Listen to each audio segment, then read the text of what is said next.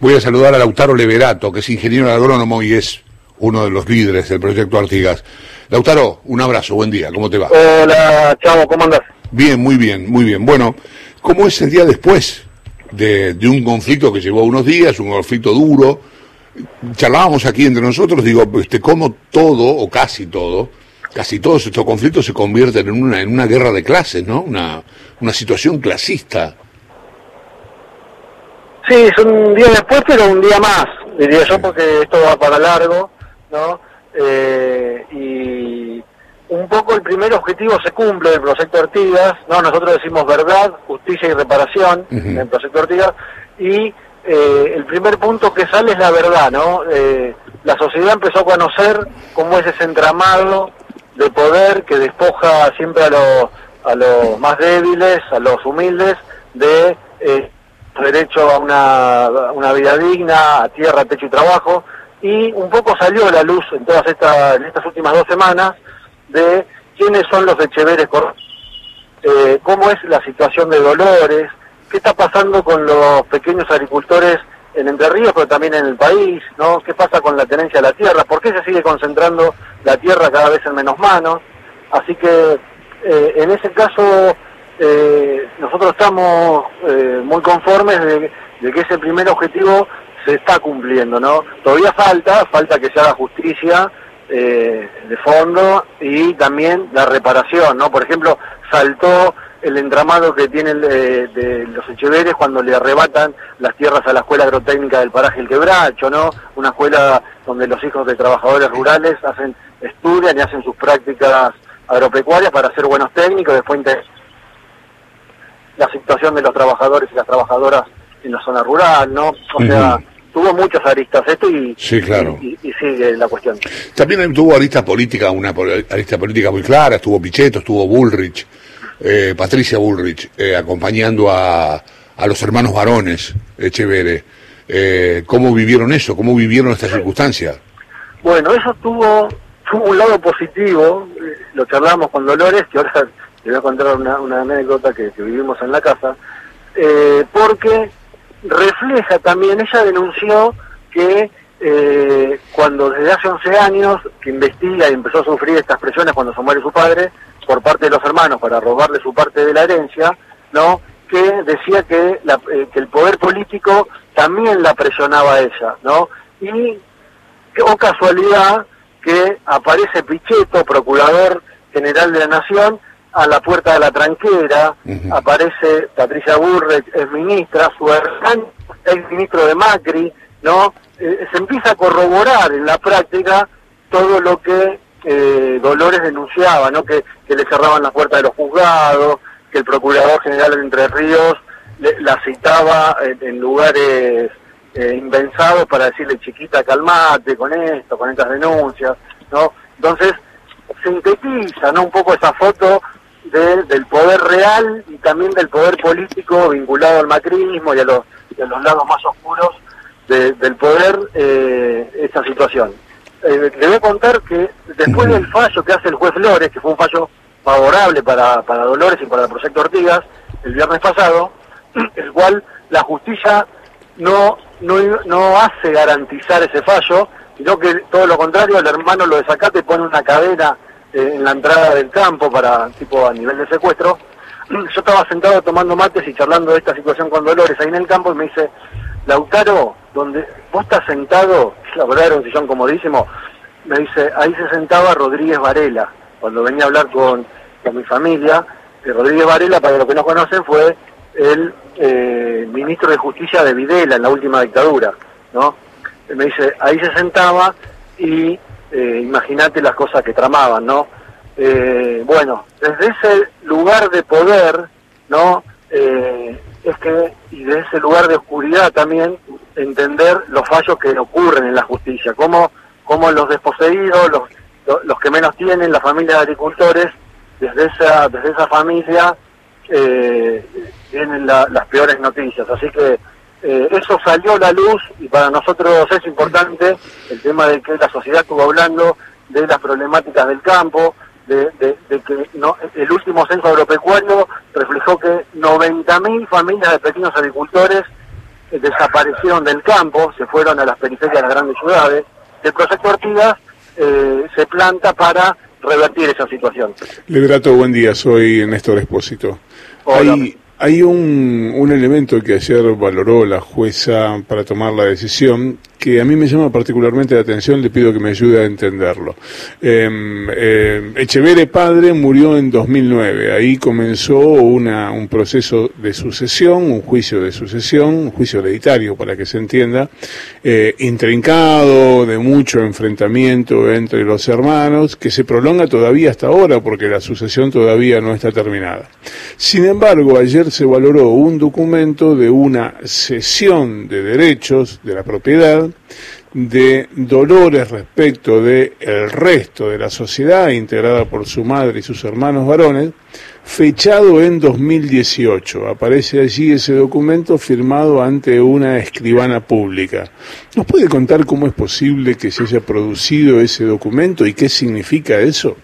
Sí, eso es un documento que lo denuncia Dolores, lo que también eh, se va a presentar porque la jueza no tomó la otra prueba donde Dolores Andescribana denuncia esa, esa nota, porque lo que hay de fondo es violencia económica en ese punto, que son las estafas. Dolores, desde que se muere su padre, eh, es eh, negada a su participación en la herencia y a los beneficios que otorga la, sociedad, ¿no? Eh, la sociedad anónima que, que, que administra, que administraba su padre hasta ese momento, y eh, sus hermanos se hacen en forma fraudulenta esa administración, de, eh, la, empiezan a asfixiar económicamente, ¿no? Eh, y empiezan a presionarla para que ella vaya cediendo pedacito a pedacito por migajas, ¿no? De, esa herencia. Vos pensás que estamos hablando de una herencia entre 80 y 100 millones de dólares y a ella la quieren presionar para que acepte 20, 20 y pico de mil dólares o 50 mil dólares eh, por todos esos derechos eh, o acciones de, la, em, de, su empresa, ¿no? Eh, cuando le corresponden por lo menos 10 o 15 millones de dólares. A ver si entiendo bien, ese documento existe, pero Dolores lo firmó bajo una situación de asfixia económica causado por sus hermanos, ¿esto es lo que me está contando? Exactamente, que es lo que está, lo que está trabajando el fiscal Delgado en el juzgado de Rafecas, ¿no? En los como Entonces, eh, eso no tuvo en cuenta la jueza, porque eh, de ahí es como la, una, una batalla importante que se está dando porque no nadie puede eh, justificar y creer que va a aceptar un, un eh, ceder 15 millones de dólares a cambio de eh, 100 mil, te la exagero. Claro, por, eso, por eso llama la atención que se haya dado tanta validez a ese documento. Eso es lo, que denuncia de Fondo Dolores, que, eh, que presentó pruebas, que presentó un montón de cosas, y es un triunfo también en cierta forma que salga de luz, que todos hayamos podido escuchar en las últimas audiencias, que la partición está indivisa, o sea que no está consumado la, la, todo el proceso de herencia, y hay todo este tipo de denuncias por la violencia de género, la presión política, la presión judicial sobre ella, ¿no? Entonces, yo no soy abogado, la verdad que para profundizar este tema sería bueno que hablen con el abogado de ella para, para que tiene mucho más elementos que yo. Eh, lo que sí aprendí bastante estas últimas semanas, pero eh, no, no soy experto ni, ni, estoy fino en este tema, quiero que quede claro también. Eh, Lucía Isikov va a hacerte algunas preguntas, estamos hablando con Lautaro Liberato, ingeniero agrónomo, es uno de los líderes del proyecto Artigas, Lucía. Sí, ¿qué tal, Lautaro? Bueno, los Echevere varones, cuando recuperan el, campo, entran y dicen que el proyecto Artigas es una payasada y que lo que hicieron fue simular una huerta con plantines comprados, que no sembraron nada ahí. Que primero te quería preguntar qué, qué te parece o qué tenés para responderles a esa declaración. Sí, no, ellos tuvieron una actitud de, desprestigio permanente, ¿no? De, para tapar todo su entramado de corrupción y, odio, ¿no? A, todo proyecto que vaya en contra de, su modelo eh, agropecuario que expulsa trabajadores del campo, pequeños agricultores. Tuvieron, incluso nos dijeron que eh, matamos cordero, eh, también dijeron que entraron con armas y el, fiscal propio, el fiscal que lo defendía a ellos, eh, dijo que era una locura, que eran cámaras fotográficas y termos eh, con agua para tomar mate, ¿no? O sea, eso fue una campaña permanente de desprestigio. Lo que después, la cuestión que de la nada pusimos en marcha un módulo hortícola, ¿no? Que además impidió el crecimiento porque nos bloquearon la tranquera y no pudimos ingresar el tractor para labrar la tierra. Eh, entonces, eso no tampoco seguro que te lo cuentan. Y eh, desconoce enormemente la actividad hortícola, porque se, eh, se dedica obviamente, él, no trabaja la tierra, no, no tiene callos en las manos, sino que desconoce que en la actividad hortícola se utilizan plantines para acelerar el proceso productivo, para lograr la implantación en mejor calidad de los cultivos. ¿no? Entonces, es, una estrategia de, de desprestigio, por suerte también, y junto a la policía ayer, antes de, nosotros retirarnos, se filmó toda, toda el estado de, del casco de la estancia, porque sabíamos que podían plantar eh, cosas, destruir ellos para deslegitimar. Entonces con eso fuimos muy prolijos, ¿no? Y junto a la policía nosotros le dijimos, registren cómo está todo, porque aparte quedó mejor de cuando estaba la casa, que estaba en desuso, estaba eh, con muchas cosas sin funcionamiento y quedó mejor que antes. O sea, pero eso es una estrategia que, utilizan los medios del poder eh, para desprestigiar siempre el trabajo de las organizaciones sociales, de los grupos de pequeños productores, para eh, erguirse como, como la cuestión del bien. Pero lejos de eso, eh, no sucedió así. Bien, y mi segunda pregunta tiene que ver con el rol que jugó Leonor, la madre de, los Echeveres. Tuvo un papel fuerte, aparece de repente en los últimos días culpando a Grabois, culpando a, los militantes que le llenaron la cabeza a su hija y, en defensa de los hermanos varones, ¿no? ¿Qué, qué, vos que, viste todo esto, este, todo este proceso desde adentro, ¿por qué te parece que la madre actúa así y qué rol juega?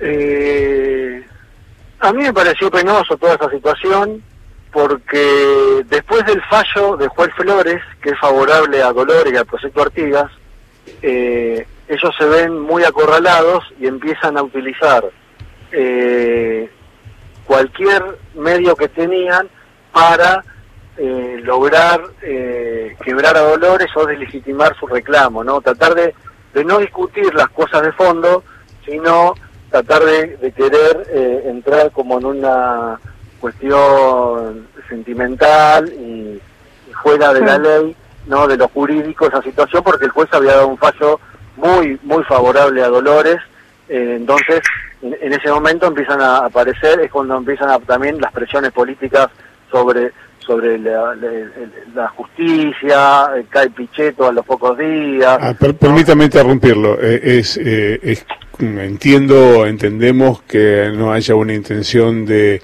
volcar a la cuestión familiar un fallo judicial, pero aquí hay una realidad y es que la madre de los de todos los hermanos laudó a favor de los hermanos varones y en detrimento de la hermana mujer. Exactamente, que es otra de, la, de las aristas de la causa, que es la violencia de género que vivió Dolores durante todo este tiempo, y también es otro de los elementos que está en la justicia federal, en el juzgado de Rafecas y el fiscal Delgado, ¿no? Eso también es así, eh, porque es parte también de, la, de esta cultura de la oligarquía argentina, que eh, las mujeres no pueden tomar decisiones en el campo, ¿no? que, eso está destinado a los hombrecitos, y eh, parte, ¿no? además de una matriz corrupta y de estafa, también parte de esta situación es la violencia de género, que está en toda la sociedad, pero en, el campo y en los sectores concentrados del poder es, más, está más presente y es eh, lapidaria. Lautaro, una última, por lo menos yo soy tengo una sola, que es, mi nombre es Horacio Marmurek. Eh, hablamos de los Echeverre, hablas de la relación de los Echeverre con el gobierno anterior, y qué, qué política aplicó Echeverre como hombre de campo para, para, esos cuatro, para ese tiempo que él ejerció de ministro. Bueno, mira, justo yo soy coordinador de la rama rural del MTE, ¿no? una organización que nuclea más de 30.000 familias de, pequeños agricultores y campesinos y campesinas, y nosotros tuvimos una lucha muy importante bajo su gestión en el Ministerio de Agroindustria porque claramente tuvo una, una orientación, su gestión, como la de Macri a nivel nacional, de eh, atacar a los pequeños agricultores, despojarlos de derecho, por ejemplo, eh, eliminó el monotributo social agropecuario ¿no? durante su gestión. Eh, eh, esa, esa herramienta, que es muy importante y estamos tratando de recuperarla eh, con la actual gestión, es otorgaba la formalidad en nuestro sector, el sector de los pequeños agricultores tiene un nivel de informalidad muy... Con esa herramienta logramos incorporar más de 90.000 pequeños agricultores eh, con eh, en, una formalización de la economía, que es, es algo estratégico para el Estado, ¿no? No es bueno que, que, nos mantengamos en estado eh, no formal, como en negro, como se dice, sino que esta herramienta permitía poder facturar, le, otorgaba también obra social a las familias de agricultores, un tema muy postergado en el campo, no en el campo profundo me refiero. Entonces, directamente una de las primeras medidas era Hardy el secretario de él en ese momento, pero con orden del ministro Echeverre, ordenaron el cierre del monotributo social agropecuario, lo cual hemos hecho hasta movilizaciones gigantescas al Ministerio de Agroindustria y a Plaza de Mayo haciendo verdurazos, ¿no? O sea, no eh, fue una gestión lapidaria para la agricultura familiar la de esta gente. Entonces, eh, cuando empezó a saltar todos los cabos, eh, en el frente que, te plantes tienen una orientación muy clara contrario a los intereses populares y a los intereses de, la, de las familias agricultoras. Eh, Lautaro, no, te quedó ninguna pregunta, ¿no, Lucía? No, no. Bueno, Lautaro, gracias. Eh, gracias, por la charla. Abrazo grande. Lautaro Liberato, es ingeniero agrónomo, eh, uno de los líderes del proyecto Artigas, que es el proyecto que llevó adelante también Dolores Echevere, y que ayer tuvo que ser, ayer fue desalojada por orden de la jueza María Carolina Castaño.